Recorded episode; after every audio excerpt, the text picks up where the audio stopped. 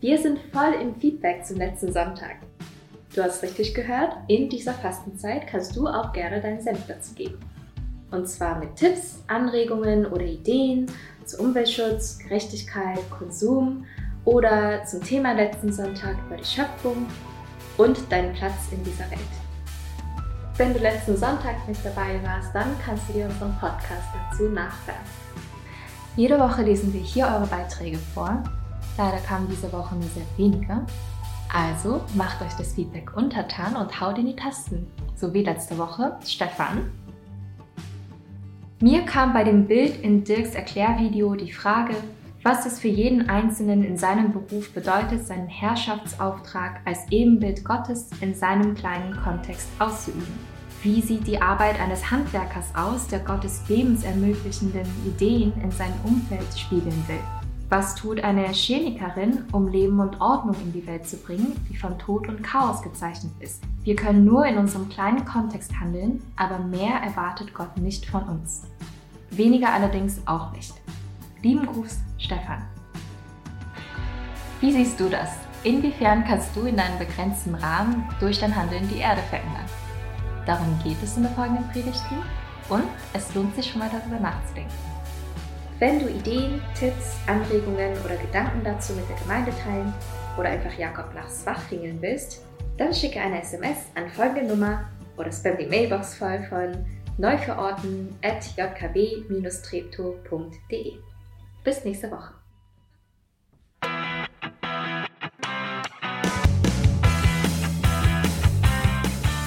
Hallo und herzlich willkommen zum JKB Podcast. Wir wünschen dir in den nächsten Minuten eine ermutigende Begegnung mit Gott.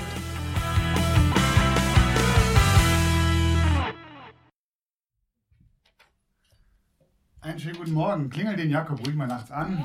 Der freut sich. Guten Morgen, ich bin Nathanael und äh, wir machen weiter in unserem Thema neu verorten. Letzte Woche war wieder einer dieser meiner Highlights in meiner Familie im Hause Bader Kindergeburtstag. Da fiebern meine Frau und ich immer regelrecht darauf hin. Und äh, David wurde sechs letzte Woche und die Liste war gefühlt länger als er selber. Und das ist mit einem Pastorengehalt einfach nicht möglich. Aber, aber David hat so viele Freunde und Tanten und Onkels und Omis und Opis. Und ich war platt, wie voll äh, sein Geschenketisch letzte Woche war. Ein Tag später war David bei einem Freund zum Spielen. Und als ich ihn abhole, hält er mir ein Spielzeug hin und sagt, Papa Mist, ich hätte mir gern das zum Geburtstag gewünscht. Dachte, was? David, du hast gerade, du hast noch einen Tisch voll Geschenke. Die Hälfte davon ist noch nicht ausgepackt oder, oder ist noch in, in, dieser, in dieser Box zum Aufbauen. Und du wünschst dir schon wieder was Neues? Und noch eine Beobachtung habe ich gemacht am Kindergeburtstag. Ähm, Wenn es dann die Geschenke von den Freunden gibt, dann sitzen wir mal alle so im Kreis. Und es wird dann gelost, wer David sein Geschenk geben kann. Das ist dann so eine Anspannung bei den, bei den Kindern. Wie wird er wohl mein Geschenk finden? Was sie natürlich nicht wissen, ist, dass die Eltern schon lange besprochen haben. So. Aber David packt das Geschenk auf und denkt, oh, cool. Das habe ich mir gewünscht.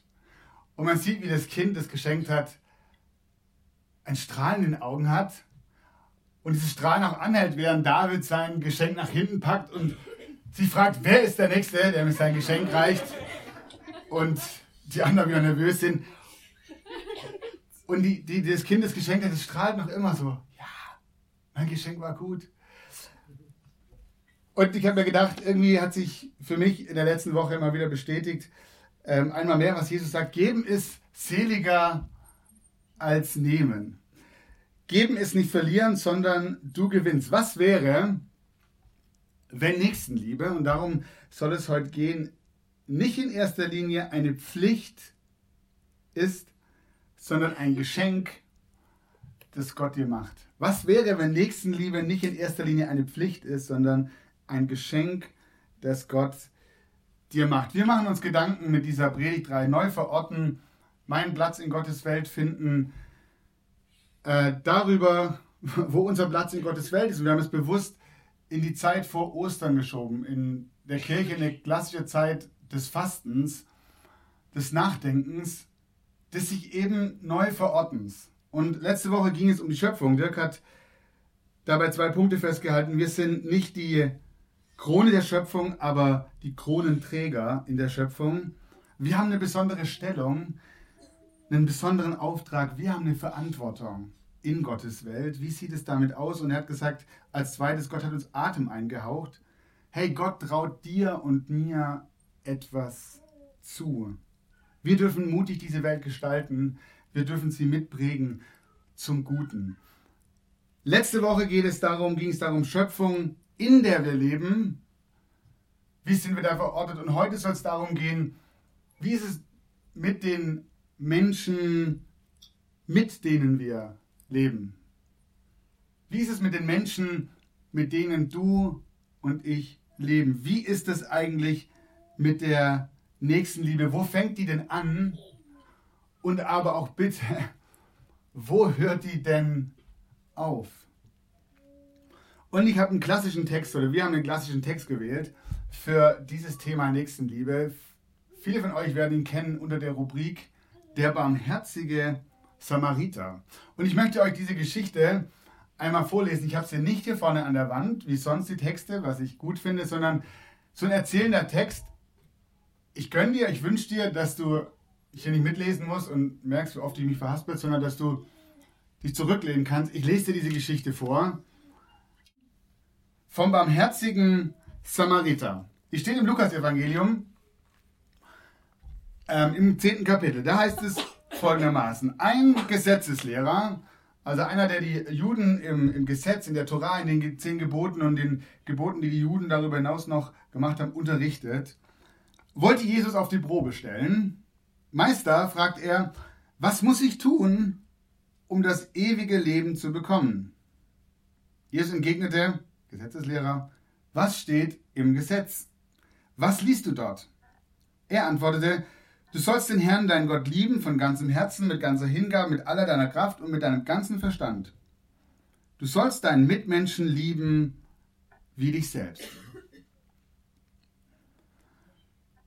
Du hast richtig geantwortet, sagt Jesus. Tu das und du wirst leben. Für Jesus war hier die Unterhaltung beendet. Der Gesetzeslehrer wollte sich verteidigen, deshalb fragte er, und wer ist mein Mitmensch? Daraufhin erzählt Jesus folgende Geschichte. Ein Mann ging von Jerusalem nach Jericho hinunter. Unterwegs wurde er von Weglagerern überfallen. Sie plünderten ihn bis aufs Hemd aus, schlugen ihn zusammen, ließen ihn halbtot liegen. Dann machten sie sich davon. Zufällig kam ein Priester denselben Weg herab. Er sah den Mann liegen, machte einen Bogen um ihn und ging weiter. Genauso verhielt sich ein Levit, der dort vorbeikam und, der Mann, und den Mann liegen sah. Auch er machte einen Bogen um ihn und ging weiter. Schließlich kam ein Reisender aus Samarien dort vorbei. Als er den Mann sah, hatte er Mitleid mit ihm. Er ging zu ihm hin goss Öl und Wein auf seine Wunden und verband sie. Dann setzte er ihn auf sein eigenes Reittier, brachte ihn in, Gast, in, ein Gasthaus und versorgte ihn mit allem Nötigen. Am nächsten Morgen nahm er zwei Denare aus seinem Beutel und gab sie dem Wirt. Sorg für ihn, sagt er. Und sollte das Geld nicht ausreichen, werde ich dir den Rest bezahlen, wenn ich zurück, wenn ich auf der Rückreise hier vorbeikomme. Geschichte zu Ende. Jesus schaut den Gesetzeslehrer an. Was meinst du? fragt Jesus. Wer von den dreien hat dem, der den, wer, der den Weglagerern in die Hände fiel, als Mitmensch gehandelt? Er antwortete, der, der Erbarmen mit ihm hatte und ihm geholfen hat. Da sagte Jesus zu ihm, dann geh und mach es ebenso. Da kommt ein Mann, ein frommer Mann, ein Gesetzeslehrer zu Jesus und das Gespräch hängt sich an der Frage nach der Nächstenliebe auf. Und irgendwie spürt dieser Gesetzeslehrer was, da steht was im Raum. Er geht der Frage nach und sagt, äh, warte, Jesus, eine Sache müssen wir klären, wer ist denn mein Nächster? Der Gesetzeslehrer hat eine klare Vorstellung, wer sein Nächster ist. Mein Nächster ist derjenige, der so ist wie ich. Ist derjenige, der so glaubt wie ich, der so aussieht wie ich. Die, die zu mir gehören, das ist mein Nächster. Das ist doch, was Gott bitteschön gemeint hat. Mit den anderen haben wir nicht so wirklich was zu tun. Jesus, und du bist Jude, das wirst du mir doch jetzt bitte bestätigen. Und cool, wie ich es finde, dass Jesus ähm, äh, ähm, ihm keine direkte Antwort gibt, erzählt ihm eine Geschichte. Und ich weiß nicht, ob man, wenn man die Geschichte jetzt so hört, schon verstanden hat, wie, wie brisant und wie, wie herausfordernd diese Geschichte ist für die, den Gesetzeslehrer und seine Freunde und Leute, die um ihn herum standen, wie brisant diese Geschichte ist. Da wird einer halb totgeschlagen und wird liegen gelassen. Ein Jude, der unterwegs ist zwischen zwei Städten durch die Wüste. Das war damals leider gang und gäbe, dass dort Räuber gelauert haben, Menschen überfallen wurden. Und dann kommt ein Priester des Weges. Ja, das ist einer von uns, weiß der Gesetzeslehrer.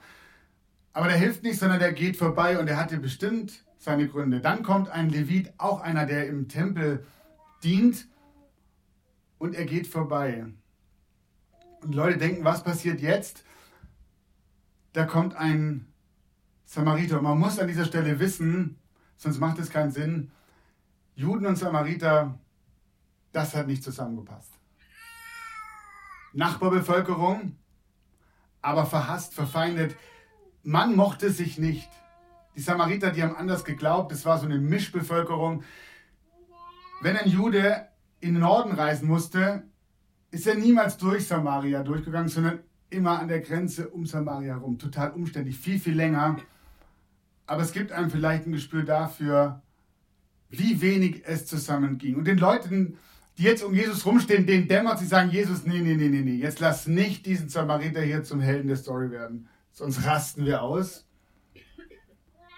Und Jesus tut genau das. Jesus sagt, da kommt einer aus Samarien, ein Samariter, der sieht ihn dort liegen, offensichtlich klar, um wen es sich handelt, steigt ab, versorgt ihn, kümmert sich um diesen Mann. Der Samariter ist in der Geschichte, der Samariter in der Geschichte hilft sogar seinem Feind, während die Männer, die Gott am Tempel dienen, ihren eigenen Landsmann liegen lassen. Jesus sagt, nimm den Samariter zum Vorbild. Dein Mitmensch, dein Nächster, das ist der, der jetzt im Augenblick dich und deine Hilfe braucht. Völlig egal, ob er dir fern oder nah steht, ob du ihn magst oder nicht. Jesus dreht am Ende der Begegnung mit diesem Gesetzeslehrer und das ist verrückt. Jesus dreht die Geschichte, er dreht die Frage auf den Kopf. Der Mann fragt, wer ist mein Mitmensch, wer ist mein Nächster? Und Jesus sagt, die Frage heißt, wer hat an dem Überfallenen als Mitmensch gehandelt? Wir sollen nicht fragen, wer ist mein Mitmensch? Wir sollen fragen, wo werde ich als Mitmensch gebraucht? Wir sollen nicht fragen, wer ist mein Mitmensch? Wir sollen fragen, wo werde ich als Mitmensch gebraucht? Für den Unterschied, Jesus sagt, es geht nicht darum, dass ich entscheiden soll, hm, wer ist eigentlich mein Mitmensch? Wer passt mir eigentlich gerade? Sondern Jesus so weit geht und sagt, der, der heute deine Hilfe braucht, der ist dein Mitmensch. Und ich weiß nicht, wie es dir geht.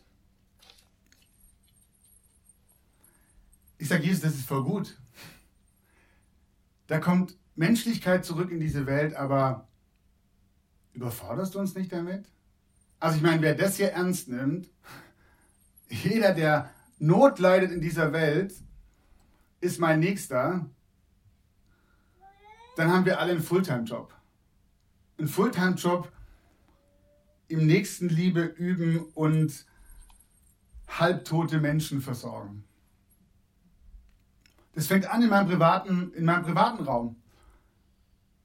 Ich kann euch fünf, ich kann euch zehn Menschen aufzählen, in meinem engsten Freundesfamilienkreis, die schwer gebeutelt hat und die, die Hilfe brauchen und für die ich gerne da bin.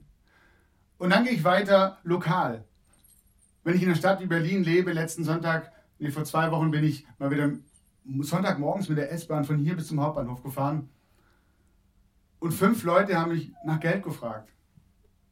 Fünf Leute in einer S-Bahn-Linie.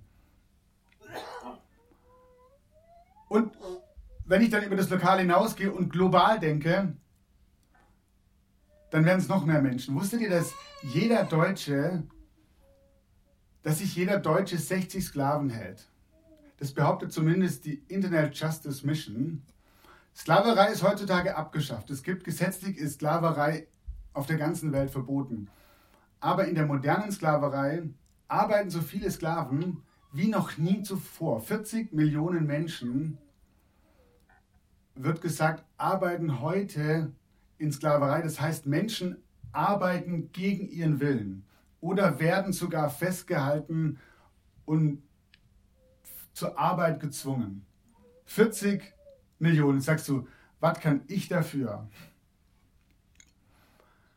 Unser Verhalten, unser Konsum, uns vor allem in der Elektroindustrie, Nahrungsindustrie, Klamotten, macht es möglich, dass so viele Menschen auf so ungerechte Art und Weise bis heute versklavt werden. Und wenn ich den globalen Blick sehe, dann sage ich, dann ist ja da noch mehr Not. Dann soll ich da auch noch helfen? Und mir geht es so, mich überfordert es. Und ich fühle mich ohnmächtig. Und ich denke dann, ganz ehrlich, wo soll ich denn anfangen und wo höre ich denn auf? Und bringt es denn überhaupt irgendwas? Interessant ist, wenn man die Geschichte genau anschaut, die Jesus erzählt, dann macht man eine spannende Entdeckung. Jesus selber schreibt sich in dieser Geschichte mit ein. Jesus selber erzählt diese Geschichte und er ist Teil dieser Geschichte des barmherzigen Samariters. Er ist der Ausgangspunkt. Denn die Frage, die der Pharisäer hatte, äh, der, der, das Gesetzlehrer ist, wie bekomme ich ewiges Leben? Wie, wie komme ich in diese Beziehung mit Gott? Wie erklärt Gott mich für gerecht? Jesus erzählt diese Geschichte und er sagt dem, der ihm zuhört, ich bin der Samariter. Das heißt, du, der Gesetzeslehrer, aber auch du und ich, wir sind die halbtot am Wegesrand liefen. Vielleicht bist du äußerlich gesund, aber innerlich heimatlos und beziehungslos. Die Bibel spricht von der Beziehung zu Gott, die ist zerbrochen, aber nur aus der Verbindung zu Gott kommt wirkliches, echtes Leben.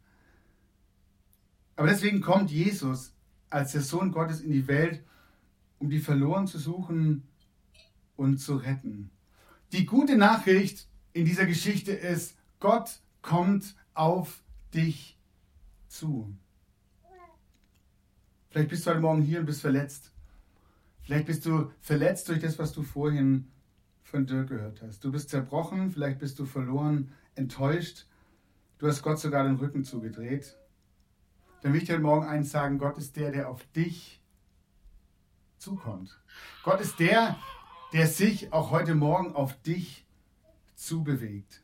Gott läuft nicht weg von dir, sondern direkt auf dich zu.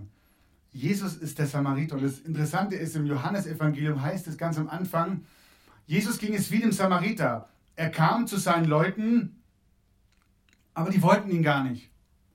Die, haben ihn, die konnten ihn nicht leiden. Die haben gesagt, mach dich weg von hier. Ganz ähnlich wie das Verhältnis der Samariter und der Juden.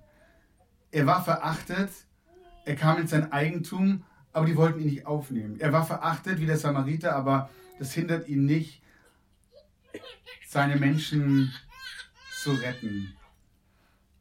Das ist das größte Fest übrigens, auf das wir zugehen. Das ist Ostern, das ist die gute Botschaft. Da kommt einer, der ist herabgestiegen wie dieser Samariter von seinem, von seinem Reittier.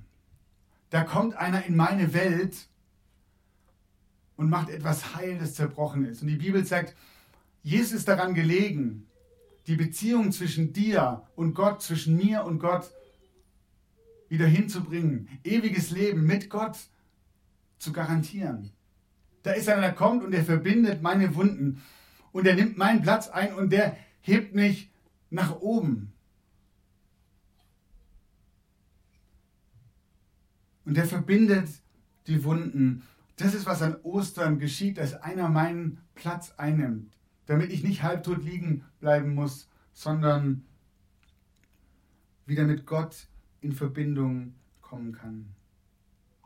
Rollentausch. Jesus trägt meine Schuld und ich kann frei sein, dass ich mir mit Gott in Verbindung, in Beziehung stehe. Und damit komme ich zu dem dritten und dem letzten. Und mir ist aufgefallen, als ich die Geschichte gelesen habe, ich habe noch ganz selten über diesen letzten Teil gepredigt. Und der war immer noch so ein Anhang, der war total nett. Aber ich will heute eine Interpretation wagen dieser Geschichte, die für mich unglaublich viel Sinn macht, auch wenn ich im Kontext der Bibel mir darüber Gedanken mache. In der Geschichte, am Ende der Geschichte finde ich plötzlich meinen Auftrag zur Nächstenliebe und auch den Auftrag, den Gott dir zuspricht und uns auch als JKB. Und dieser Auftrag ist der des Wirtes und der Wirtin im Gasthaus. Ich lese nochmal diese, diesen, genau. Äh, übrigens, äh, diese Bilder hier sind aus meiner Kinderbibel und äh, ich liebe diese, diese, diese Bilder. Und hier äh, das Bild vom, vom Ende dieser Geschichte. Ich lese euch nochmal das Ende vor. Da heißt es, und ihr könnt mitlesen, ich glaube, der Text ist drin. Sehr gut. Am nächsten Morgen nahm er zwei Denare aus seinem Beutel, der Samariter, und gab sie dem Wirt.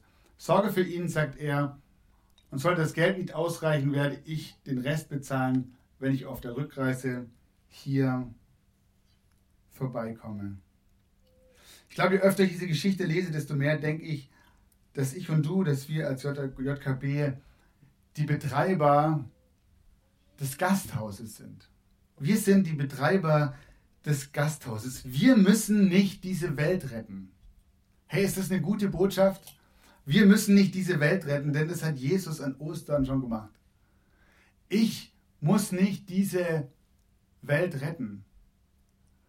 Wenn ich nicht mehr da bin, gibt es diese Welt immer noch. Und dasselbe gilt für dich.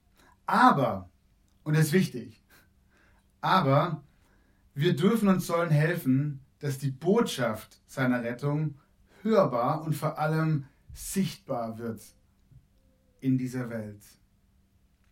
Aber anstatt mich ständig zu fragen oder die Frage zu stellen, wem könnte wir denn heute schon wieder helfen? Wer ist mein Nächster? Wer ist halb tot? Wer braucht meine Hilfe? Frage ich Gott, wen bringst du mir heute in mein Gasthaus? Gott, ich muss von dir wissen, für wen bin ich heute der Nächste? ich glaube, manchmal über, überfrachten wir uns und über, über, überladen wir uns und lähmen wir uns mit der Vorstellung, ich muss diese Welt retten. Aber wie gut ist es zu wissen, Gott sagt, ich habe meine Welt, ich habe die Menschen, ich habe alle im Blick. Und dann kommt Gott. Und dann klopft er an meine Tür, an mein Gasthaus und er sagt, würdest du dich bitte kümmern? um die Person, um die Gruppe. Ich habe zwei Dinge, die mir an diesem Modell Wirt oder Wirtin im Gasthaus gefallen und die mich, die mich motivieren auf dem Weg, mich in dieser Fastenzeit neu zu verorten, die mir helfen, nicht zu stagnieren, sondern vorwärts zu gehen. Das erste ist, es geht nicht um Aktionen, sondern um Passion. Es geht nicht um Aktion, sondern um Passion. Jesus möchte mir die Menschen zeigen, um die ich mich kümmern soll. Du kannst Gott einfach bitten, dass er dir die richtigen Leute in dein Gasthaus bringt. Aus deiner Beziehung zu Gott heraus, aus dem Reden mit ihm, wird er dir zeigen, wer und wie viele Leute in deinem Gasthaus Platz haben. Und es wird in deinem Gasthaus so üblich sein, wie es in einem Gasthaus üblich ist. Da werden Menschen kommen und da werden Menschen gehen. Zu erleben, dass meine Frau und ich mit dieser Offenheit versuchen wir unser Leben zu leben. Und wir sagen, Gott, leg uns Menschen aufs Herz, leg uns Situationen aufs Herz. Wo dürfen wir Menschen dienen? Wo bringst du uns Menschen in unser Gasthaus? Und das ist manchmal hier ganz lokal, dass ich merke, es ist gut, Menschen zu helfen, die Hilfe brauchen. Es ist im Kontext der Liebenzeller Mission, dass wir dort Freunde haben, die wir finanziell unterstützen, wo wir sagen, diese Arbeit ist gut, uns verbindet etwas. Gott sagt, helft hier, dass so eine Arbeit gemacht werden kann. Aber wir machen uns in letzter Zeit auch viele Gedanken über diesen globalen Kontext. Was können wir denn beitragen dazu, dass nie mehr 40 Millionen Menschen in moderner Sklaverei leben? Was kann denn unser Beitrag sein? Wir werden in der nächsten Woche, Wochen auch darüber reden. Was hat es mit meinem Konsum zu tun? Was kann ich verändern?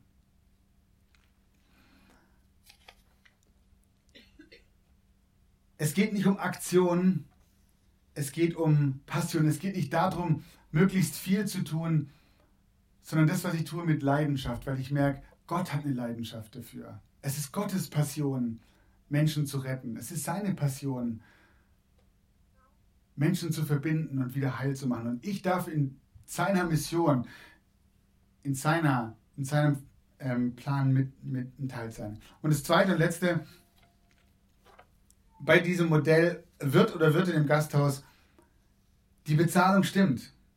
Weil Gott sich selbst um die Bezahlung kümmert. Das heißt, Gott wird mir nicht nur Menschen vor die Füße legen, die mich brauchen, sondern ich bin der festen Überzeugung, Gott wird mir auch die nötigen Mittel geben, die ich dazu brauche. Das kann Geld sein, das kann Zeit sein, das kann den Raum sein, den ich zur Verfügung stelle, vielleicht mein Know-how, um diese Menschen zu begleiten. Aber eine wichtige Regel gibt es. Die Bezahlung gibt es immer erst, wenn die Leute ins Wirtshaus kommen, äh, in das Gasthaus kommen. Es kann sein, du sagst, ich, ich, ich fühle mich völlig, ich, ich kann nicht helfen. Wenn ich anfange zu helfen, es geht nicht. Ich habe auch keinen Platz, ich habe auch kein Geld, ich habe eigentlich auch keine Zeit. Aber wenn du anfängst, dass Gott, oder wenn Gott an deine Tür klopfen darf und, und sagt, schau mal, hier ist jemand und ich wünsche mir, dass du hier Nächstenliebe übst, dann wird er im selben Moment dir, wie in diesem Gleichnis mit den Denaren, das in die Hand drücken, was du brauchst, um diese Aufgabe, um dieser Aufgabe nachzugehen. Ich habe den Eindruck, wir verpassen den Moment ganz oft, weil wir unser Gasthaus angucken und sagen, hier wird gerade renoviert, es ist nur ein Zimmer frei, Toiletten gehen auch nicht. Äh, funktioniert nicht. Draußen Schild hin, wegen Überforderung geschlossen. Und ich erlebe es in meinem Leben so, dass, dass Gott anklopft und ich sage, puh, weiß nicht, ob das noch funktioniert, aber wenn du das möchtest und du versprichst, dass die Bezahlung dazu kommt, das, was ich brauche an, an, an Talent, an Zeit, an Raum, an Möglichkeiten, dann will ich es tun. Jesus sagt, dass er uns alles gibt, um die Aufgabe zu bewältigen. Und er gibt uns sogar noch darüber hinaus. Und sollte das Geld nicht ausreichen, werde ich dir den Rest bezahlen, wenn ich auf der Rückreise hier vorbeikomme. Ich glaube, am Ende werden wir mal auf unser Leben zurückschauen und, wir werden staunen, was Gott uns anvertraut hat, was, was er ermöglicht hat. Und er wird am Ende kommen und und uns dafür belohnen. Er wird uns in den Arm nehmen. Das ist meine Überzeugung. Ich möchte dich persönlich, mich, dich, uns als JKB herausfordern, so zu leben und unser Umfeld, unser, diese Welt zu erleben, uns neu zu verorten. Nutz die Fastenzeit, um dir von Gott zeigen zu lassen, wer dein Nächster ist. Lokal. Mach die Augen auf, wenn du vor die Tür gehst. Fang an zu beten. Schau in deinen Kiez, in, in deine Nachbarschaft, in deinen Aufgang. Global. Fang an zu recherchieren. Frag Leute hier in der Gemeinde, die, die sich damit schon auskennen, weil sie schon länger damit beschäftigen, kommen auf mich zu. Was kann ich denn tun? Wie kann das aussehen? Und dann zu hören, was, was legt Gott mir vielleicht aufs Herz, wo ich sage, hey, hier kann ich einen ersten Schritt gehen. Ich kann ja etwas verändern in dieser Welt, indem ich einen kleinen Schritt mache. Und dann bring Hoffnung und Leben in das Leben dieser Menschen und sei dir gewiss, dein Gasthaus kann schon morgen wieder einen neuen Bewohner bekommen. Und ganz am Ende möchte ich dich nochmal auf unser ähm, Videoprojekt oder unser Projekt während der Fastenzeit hin, hinweisen. Vielleicht machst du schon was total cool. Sagst, hey, ich erlebe das so. Nächstenliebe ist mein Thema und ich kann den anderen was davon erzählen. Dann behalte es nicht für dich. Sag uns, wie du Nächstenliebe lebst und wie du es erlebst, ganz praktisch in deinem Leben. Du wirst später nochmal ähm, die Nummer sehen oder, oder ähm, die E-Mail-Adresse. Schick deine Ideen, schick deine Erlebnisse dorthin, lass uns teilhaben und wir werden nächste Woche wieder am Anfang vom Gottesdienst oder in der Mitte ähm, diese Impulse sehen. Und ich glaube, deine Art, Nächstenliebe zu, zu leben, kann andere ermutigen und herausfordern, ähm, es auch zu leben. Also seid mutig, postet, schickt was, ruft heute Nacht an bei Jakob. Der freut sich über einen Anruf. Mal gucken, was dann rauskommt, was er notiert hat. Ich sage Amen und wir singen noch gemeinsam.